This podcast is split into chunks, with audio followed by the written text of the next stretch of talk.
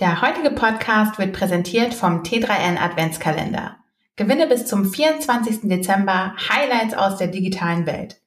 Auch in diesem Jahr bringt dir unser Adventskalender viele Verlosungen, bei denen es jede Menge tolle Preise zu gewinnen gibt. Darunter Tablets, Smartphones, Laptops, Gadgets und vieles mehr. Öffne auf t3n.de slash Adventskalender das richtige Türchen, fülle das Gewinnspielformular aus und schon landest du im Lostopf. Viel Glück! T3N Podcast, das wöchentliche Update für digitale Pioniere. Hi und herzlich willkommen zum T3N Podcast. Mein Name ist Vicky Bagel und ich bin Startup-Redakteurin bei T3N. Ich spreche heute mit Anna Alex. Anna Alex ist nicht nur Mitgründerin des erfolgreichen Fashion-Startups Outfittery, sie hat auch Anfang des Jahres das Startup Planetly gegründet. Mit Planetly macht sie ein Tool, mit dem Unternehmen ihren CO2-Fußabdruck messen und im besten Fall reduzieren können. Hi Anna. Hallo. Anna, ich glaube, ich bin nicht ganz alleine mit dem Gefühl, dass 2020 ein unfassbar anstrengendes und vor allem chaotisches Jahr war. Hatten wir denn wenigstens in Sachen Klimaschutz ein erfolgreiches Jahr 2020? ja, ähm, das hatten wir in der Tat. Also momentan gehen die Schätzungen dahin, dass wir circa 8% CO2 weniger verbraucht haben als noch im letzten Jahr. Ähm, und ich finde, das ist auch ganz schön, sich das mal vor Augen zu führen. Denn 8% ist noch nicht mal das, was reicht, um in den nächsten zehn Jahren, die uns bleiben, die Klimakrise in den Griff zu bekommen. Eigentlich müssten wir als Menschheit pro Jahr jetzt zehn Prozent einsparen. Das heißt, alles, was wir jetzt durch Covid, durch Nichtfliegen eingespart haben, ähm, reicht noch nicht mal ähm, an das heran, was da in den nächsten Jahren an Einsparungen auf uns zukommt. Wahnsinn. Ähm, jetzt kennen viele VerfolgerInnen der Startup-Welt dich ja vor allem als Mitgründerin von Outfittery. Wie kam es denn, dass du mit Planetly nochmal gegründet hast? Und wie kam es, dass dir Klimaschutz dabei so wichtig war? Ja, die Idee für Planetly kam mir eigentlich noch während meiner Outfittery-Zeit. Damals habe ich mich schon der Initiative Leaders for Climate Action angeschlossen und in dem Zuge geplätscht, dass ich sowohl meinen persönlichen Fußabdruck als auch den Fußabdruck meiner Firma kenne und Ausgleiche. Und so habe ich mich damals aufgemacht zu ähm, verstehen, welchen Fußabdruck Outfittery denn hat. Und hatte relativ schnell ähm, mit einen Beratern zu tun, die mit Excel-Sheets durch die Firma liefen und uns jede Menge Daten gefragt hatten. Und da habe ich gedacht, warte mal einen Moment, das kann es doch nicht gewesen sein. Wenn der CO2-Fußabdruck die wichtigste Kennzahl der Menschheit des Jahrhunderts ist, dann müssen wir doch bessere Systeme haben, um den zu tracken als Excel-Sheets. Wir tracken alles andere ja auch. Bis auf den letzten Klick wird jeder Newsletter und jeder Banner getrackt. Und warum ist es denn nicht so einfach, meinen Fußabdruck und meine Sustainability KPIs zu tracken? Und dieser Gedanke hat mich nicht mehr so richtig losgelassen und letztendlich ähm, dazu bewogen, jetzt Planetly zu gründen. Ähm, dann lass uns doch ganz gerne mal ein bisschen über das Konzept von Planetly sprechen. Was macht ihr jetzt genau? Super gerne. Also unsere Mission ist es, Nachhaltigkeit skalierbar zu machen und den Entscheidern und Entscheiderinnen in den Unternehmen die richtige Grundlage zu geben, um die richtigen Entscheidungen zu treffen. Und dazu gehört, dass man seinen CO2-Fußabdruck auf einfachste Art und Weise tracken muss, so automatisiert wie irgendwie möglich, um gute Insights zu bekommen, um zu verstehen, wie verhalte ich mich im Moment, ähm, wo, äh, wo habe ich Einsparungspotenziale, was muss ich umsetzen, um meinen Fußabdruck zu reduzieren und wie kann ich ihn auch ausgleichen durch ähm, Unterstützung von Klimaschutzprojekten und damit klimaneutral werden. Also im Grunde sind wir so der One-Stop-Shop zur Klimaneutralität. Ähm, und das Ganze mit einem Tool, in dem wir diese ganzen Prozesse nochmal komplett neu gedacht haben und diese teilweise etwas verstaubte Nachhaltigkeitsbranche und die Prozesse da drin ähm, nochmal komplett hinterfragt haben und aus sozusagen unserem besten Wissen rund um Tech, äh, Machine Learning, Data, Usability neu aufgesetzt haben. Sehr, sehr cool. Jetzt hast du ja eben schon gesagt, äh, der CO2-Fußabdruck ist die wichtigste KPI, von uns allen im Grunde. Ähm, aber warum ist es denn gerade für Unternehmen so wichtig, den CO2-Fußabdruck zu kennen? Beziehungsweise wo liegen die Probleme, wenn Unternehmen ihren äh, Corporate Carbon Footprint nicht kennen? Ja, also dazu vielleicht ein ganz kurzes Ausholen in die Wissenschaft, aber keine Angst, es wird jetzt äh, nicht so, nicht so schlimm. Aber wir wissen alle, wir haben ein Ziel und das sind diese 1,5 Grad. Wir wollen die Erderwärmung auf maximal 1,5 Grad begrenzen. Wenn wir uns jetzt aber mal anschauen, auf welche, wie viel Grad die aktuelle Politik ähm, hin anstrebt, dann sind wir da eher bei 2,6 Grad. Das heißt, 1,1 Grad müssen irgendwo anders herkommen als aus den jetzigen und geplanten Regulierungen der Politik. Und da kommen genau die Unternehmen ins Spiel und die Geschäftswelt ins Spiel. Weil hier ist natürlich ein Riesenhebel, noch ein viel größerer Hebel als die jeweiligen äh, Endkonsumenten jemals haben werden, hier den Fußabdruck ähm, hier anzusetzen, den Fußabdruck zu verstehen, zu reduzieren oder auszugleichen. Und das Gute ist für die Unternehmen, es ist auch tatsächlich mittlerweile nicht nur altruistisches Verhalten, seinen Fußabdruck zu reduzieren, sondern Klimaschutz ist zum Business Case geworden. Es gibt sehr rationale Gründe für Unternehmen, sich diesem Thema anzunehmen. Das eine ist das Thema Employer Brand. Ich stärke dadurch meine Arbeitgebermarke. Meine These ist, dass es in den nächsten Jahren einen sehr großen Talentshift hingeben wird zu Unternehmen, die Nachhaltigkeit in ihr Konzept mit integrieren und eine Nachhaltigkeitsstrategie haben gegenüber denen, die es nicht haben. Zum anderen ist es aber auch natürlich meine Endkundenmarke und es sind auch zunehmend Investoren, die nach nachhaltigen Unternehmen und Unternehmen mit einer soliden Nachhaltigkeitsstrategie Ausschau halten. Ich glaube, das Thema ist wirklich mittlerweile angekommen und wir haben alle verstanden, dass wir hier umdenken müssen. Jetzt ist es ja so, dass gerade bei Startups mit sozialem oder nachhaltigem Ansatz häufig der Einwurf kommt, Engagement wäre ja im Rahmen einer NGO eigentlich viel besser aufgehoben. Warum glaubst du denn, dass vor allem Wirtschaftsunternehmen einen positiven gesellschaftlichen Einfluss haben können? Ja, ja, genau, das sehe ich nicht so und ähm, dementsprechend haben wir auch die Unternehmensform für Planetly nicht so gewählt. Wir sind eine GmbH und wir sind, wie ich es mal nenne, for Purpose, for Profit. Also für uns ist der Purpose und der Profit beides, beides wichtig und steht im, im Kern unseres Geschäftsmodells. Die Überzeugung, die auf meiner Seite dahinter steckt, ist, dass Impact die Gleichung ist aus Purpose und Scale. Das heißt, ich kann den tollsten Purpose der ganzen Welt haben. Wenn ich den nicht skaliert bekomme, habe ich am Ende des Tages keinen Impact. Und diesen Scale können wir erreichen, zum Beispiel, indem wir ein richtiges Geschäftsmodell haben und indem wir nicht davon abhängig sind, dass uns irgendjemand Geld gibt und irgendjemand uns was spendet. Das gibt uns einfach eine unglaubliche Unabhängigkeit, wirklich Scale zu erreichen und damit Impact zu erreichen.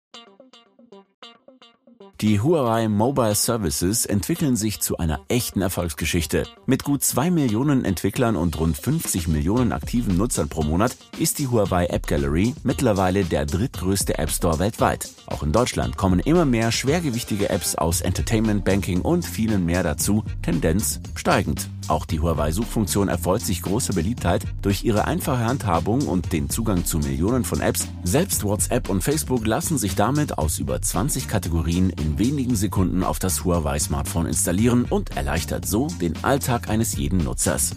Mehr dazu auf consumer.huawei.com/de. Ja, du sprichst davon, dass die positive Mission eines Startups fest im Geschäftsmodell verankern verankert sein sollte, damit der gesellschaftliche Einfluss möglichst groß ist. Und ich glaube, die Rechnung, die Unternehmensvision an Gewinnmaximierung zu koppeln, klingt erstmal einleuchtend. Jetzt gibt es aber ja auch jede Menge etablierte Unternehmen, für die Klimaschutz bis dato kein festes Unternehmensziel war. Wie können die denn nachhaltiger werden? Ja, ähm, genau. Also ich glaube, das ist auch erstmal ganz, ganz wichtig. Nur weil man das in der Vergangenheit jetzt nicht in seinem Unternehmenszweck drin hatte, heißt das nicht, dass man das in der Zukunft nicht kann. Und ähm, wir sind sehr äh, gerne da und helfen auch diesen Unternehmen. Also man muss nicht schon ähm, seit äh, Jahrzehnten eine Klimastrategie verfolgt haben, um mit uns zusammenzuarbeiten. Ähm, und eine der ersten wichtigen Schritte, die unsere Kunden im Allgemeinen machen, ist es erstmal intern einen sogenannten Climate Officer zu ernennen. Das ist jemand, der intern ähm, sich darum kümmert und so ein bisschen die Fäden in der Hand hält. Das muss jetzt irgendwie keine Person aus dem Management-Team oder aus dem C-Level-Team sein.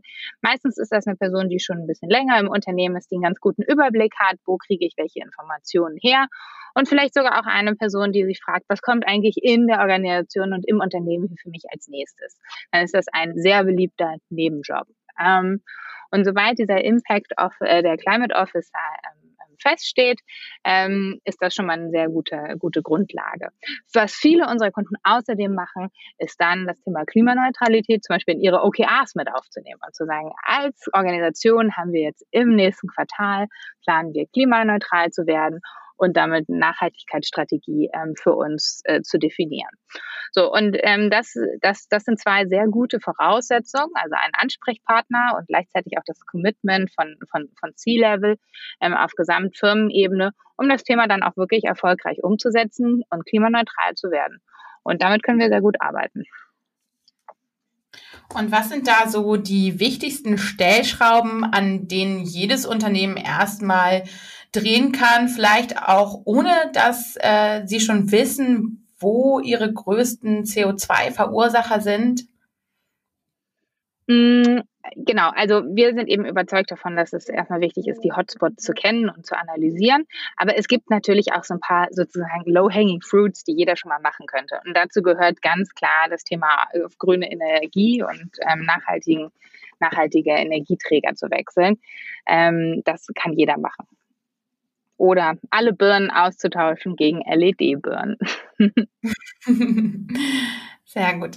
Jetzt habt ihr ja noch vor Corona oder ganz am Anfang äh, ein Investment erhalten und du hast mir mal erzählt, ihr habt aber keine Investoren für euch gewonnen, die explizit nur nach nachhaltigen Startups suchen.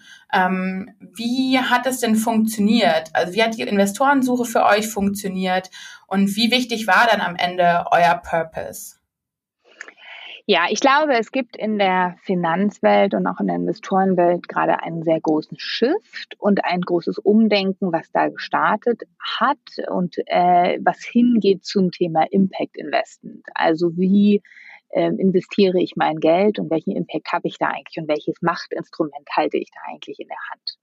Und trotzdem, wenn man das vergleicht hin zu dem konventionellen Geld, was da momentan noch verteilt wird, äh, jeden Tag und jede Sekunde, ist das immer noch klitzeklein.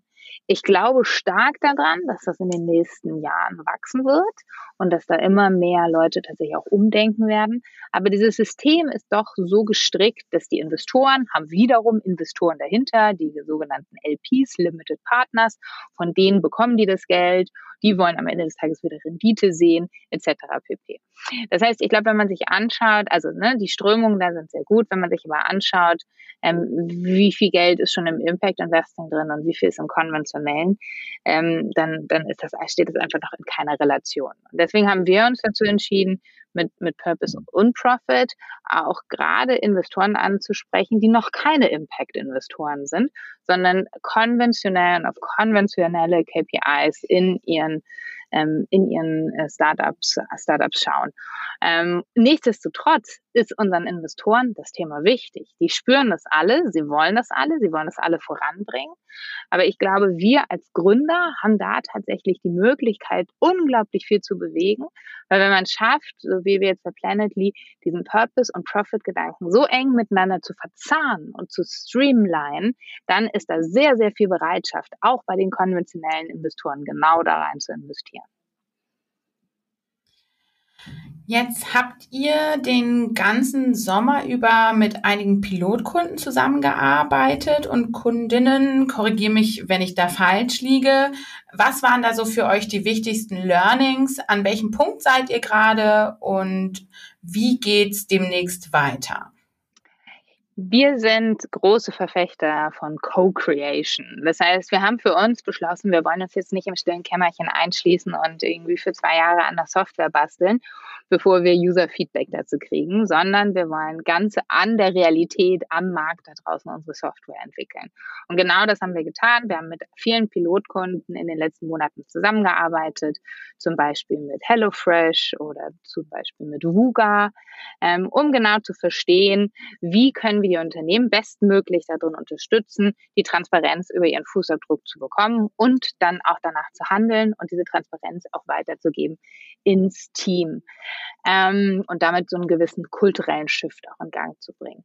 Ähm, genau, und ähm, wir sind jetzt soweit, dass wir unseren äh, Prototypen der Software ähm, im Test mit unseren Pilotkunden haben, permanent weiterentwickeln und auch offen sind für weitere Pilotkunden, um die in die Software ähm, zu onboarden und, und reinzuholen. Gerade für Startups und kleine Unternehmen ist es wichtig, dass bei einem CRM-System alle Daten jederzeit verfügbar sind und das System auch mitwächst. Dazu am besten detaillierte Insights, automatisierte Prozesse für Marketing, Service und Sales. Und das alles bietet Salesforce. Das Ganze mit maßgeschneiderten Tools, damit ihr auch an unterschiedlichen Orten und unter ungewohnten Bedingungen ideal zusammenarbeiten könnt. Salesforce ist für euch da, damit ihr für eure Kunden da sein könnt. Mehr zu den CRM-Lösungen von Salesforce für Startups und kleine Unternehmen jetzt unter sfdc.co/t3n. Und klappt das alles total gut jetzt während der Corona-Pandemie oder gibt es da Hürden? Es gibt auf jeden Fall auch für uns große Hürden. Ähm, ich glaube, äh, ne, was man schon sagen muss, es ist halt gar nicht so leicht, wirklich äh, das Alignment im Team und auch das Culture Building im Team hinzukriegen im Remote.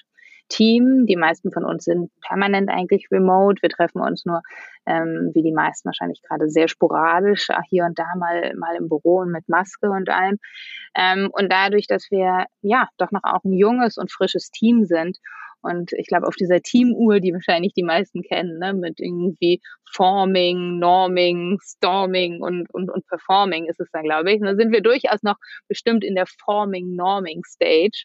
Und ich glaube, die ist im Remote besonders herausfordernd. Ähm, wir sind jetzt im zweiten Lockdown besser geworden, also auch da drin ein bisschen die Kultur noch mehr aufzubauen, trotz Remote als im ersten Lockdown. Aber ich glaube, es ist und bleibt eine Herausforderung. Was sind denn da so Tricks, die sich für euch jetzt bewährt haben? Also kannst du irgendwelche Insights teilen, wie das für euch jetzt funktioniert, wenn es im zweiten Lockdown jetzt schon ein bisschen besser geworden ist? Ja, also eine, eine unserer Sachen, die für uns sehr gut funktioniert haben, ist ein Format, das heißt äh, Drink and Learn. und ja, es ist Alkohol im Spiel, ähm, wo wir uns einfach am äh, frühen Abend mit dem ganzen Team zusammensetzen. Alle haben irgendwie ein Bier, irgendwas zu trinken neben sich und ein Team gibt sehr tiefe Insights darin, was sie, wie sie arbeiten, was sie machen. Und das Ganze ist auch noch so ein bisschen, dass man dann auch noch Fragen stellen kann danach ähm, etc. Und ähm, das war auf jeden Fall ein sehr schönes Format, was das auch sehr stark aufgelockert hat. Ähm, also Drink and Learn ist auf jeden Fall einer meiner Tipps. Und ich glaube, im Allgemeinen ist es halt so, wenn man in, in, so, in so einem Google Call oder Zoom Call oder whatever irgendwie mit 30 Leuten ist, da, da, da entsteht dann kein Smalltalk in dem Sinne, das heißt, wie können wir uns irgendwie tatsächlich die Freiräume dafür schaffen, dass man auch mal sagen kann, dass jeder zu Wort kommt. Ähm, wir haben eine zweite Sache bei uns im Team, die sehr gut angekommen ist. Das sind solche Virtual Coffees. Da gibt es einfach im Slack eine Zusatz-App, die heißt Donut und die matcht random die Leute zu. Ähm, und dann kann ich, ähm, ja, trinkt trink man gemeinsam einen Kaffee, Viertelstunde, halbe Stunde. Und das bringt auch schon einfach total viel, um so dieses zwischenmenschliche Bonding nicht so ganz zu vernachlässigen. Ja, das stimmt. Den Donut-Bot benutzen wir bei uns bei T3N tatsächlich auch. Äh, und ich finde, das ist auch eine total gute Möglichkeit, doch nochmal ein bisschen mehr mit den Kolleginnen in Austausch zu kommen. Mir fehlt das persönlich nämlich auch total. Und äh, ich habe heute Morgen in einem Meeting noch festgestellt, wie schade das manchmal ist, dass wir nur produktiv über die Sachen sprechen. Also theoretisch ist das ja gut, aber naja. Ja. Ähm, aber nochmal ein bisschen zurück zu dem Konzept, dass Startups immer mehr äh, nachhaltige Geschäftsmodelle entwickeln. Ich war jetzt kürzlich in der Jury bei einem Startup-Wettbewerb, wo ganz explizit Startups gesucht wurden, die mit ihrer Idee auf den EU Green Deal einzahlen. Und ich war dabei total überrascht, wie viele Möglichkeiten es gibt, mit einem Business dem Klimawandel entgegenzutreten. Also es gab da Ideen zur Waldbrandbekämpfung. Ein Startup hatte sich zum Ziel gemacht, den Kraftstoffverbrauch von LKWs zu reduzieren. Nachhaltige Ansätze lassen sich ja wirklich in ganz, ganz vielen Bereichen finden. Was glaubst du denn, ist für GründerInnen wichtig zu wissen, wenn sie ein Startup mit nachhaltiger Mission gründen wollen? Was ist wichtig zu wissen? Also ich glaube, ein Punkt vielleicht nochmal, um den besonders hervorzuheben. Ich glaube, diese Geschäftsmodelle, die beides miteinander verbinden, den, den Purpose, die Nachhaltigkeit und den Profit, die gibt es. Ja, die gibt es und, und hört nicht auf, sie zu suchen. Vielleicht muss man zweimal hinschauen. Sie liegen nicht immer auf der Straße und sie sind nicht immer so ganz so offensichtlich. Aber genau wie du sagst, es gibt unglaublich viele Ideen und es gibt, es gibt diese Modelle. Das ist erstmal, glaube ich, eine sehr gute Nachricht. Ähm, wenn man so ein Modell jetzt gefunden hat, und ne, das muss man, glaube ich, auch wirklich dann ganz ehrlich für sich mal im Kopf richtig durchspielen. Ne? Ist, ist das hier, ist, sind hier, sind hier Purpose und Profit tatsächlich streamlined? Ähm, oder gibt es irgendeinen Punkt, an dem ich da in einen inneren Konflikt geraten, äh, weil ich irgendwie wachsen möchte, aber dieses Wachstum dann irgendwie dann doch nicht mehr nachhaltig, nachhaltig ist? Und wie kann ich das zum Beispiel dann anders machen? Wie kann ich das mit meinem Pricing irgendwie alignen? Also wie kann ich, es geht, es geht sehr stark um das Alignment von Incentives und wie können wir beide Interessen und den Purpose und den Profit miteinander alignen. Ähm, und wenn man sowas dann für sich gefunden hat und im Nachhaltigkeitsbereich ähm, etwas gründen möchte, worauf muss man sich einstellen? Man muss sich, kann sich darauf einstellen, dass man ganz tolle Bewerbungen kriegt, dass unglaublich tolle und beeindruckende Menschen äh, mit einem arbeiten wollen. Das ist, das ist, das ist großartig. Ich finde, das ist eine der ähm, allerschönsten Dinge, ähm, Dinge, äh, die ich, die ich hier jetzt bei Planetly gerade gerade erleben darf. Ähm, man muss sich auch darauf einstellen, dass alle Leute erstmal gerne mit einem reden, ähm, was erstmal gut ist, was aber nicht immer bedeutet, ähm, dass man da auch dann tatsächlich zusammenkommt. Das heißt, ich glaube, so wie bei jeder B2B-Softwarelösung muss man ein bisschen darauf schauen, wie lang sind denn eigentlich meine Lead-Cycles hier und wie viel Zeit verbringe ich denn eigentlich auch mit äh, tollen Gesprächen, die am Ende des Tages aber nicht zu einer Partnerschaft oder Kooperation oder Abschluss führen. Ähm, ja, ich glaube, das sind so die, die beiden Sachen. Ähm, und mh, mm, ja, man, also was, was, was wir bei Planetly erleben, ist wirklich ein unglaublicher Support und ein unglaubliches Backing auch aus der Community. Äh, wir haben eine unglaublich äh, aktive LinkedIn-Community. Ähm, das, das bereitet mir einfach total viel Freude und das fühlt sich so gut an, ähm, das zu haben. Und das ist für mich auch total wichtig, ja. Wie groß ist euer Team jetzt nochmal bei Planetly? Wir sind 35 Leute. Ja, guck, wow, da seid ihr aber doch schon ganz schön groß. Ähm, okay, nachdem wir jetzt wirklich ein absolut verrücktes Jahr hinter uns haben, was wünschst du dir denn für das kommende Jahr 2021? Gehst du da hoffnungsvoll ran oder war für dich 2020 vielleicht gar nicht so schlimm? Ähm, ja, ich glaube für mich, also persönlich war 2020 bisher gar nicht so schlimm. Ähm, natürlich gab es irgendwie viele Dinge, die sich ge geändert haben. Wir mussten in vielen neuen Situationen zurechtkommen. Aber dadurch, dass wir ja, wir haben ja wirklich Anfang des Jahres gegründet. Das heißt, wir sind direkt irgendwie nach zwei Monaten, drei Monaten in diesen ersten Lockdown damals reingelaufen. Das hat uns schon für große Herausforderungen gestellt, aber an denen sind wir, glaube ich, unterm Strich auch tatsächlich sehr gewachsen.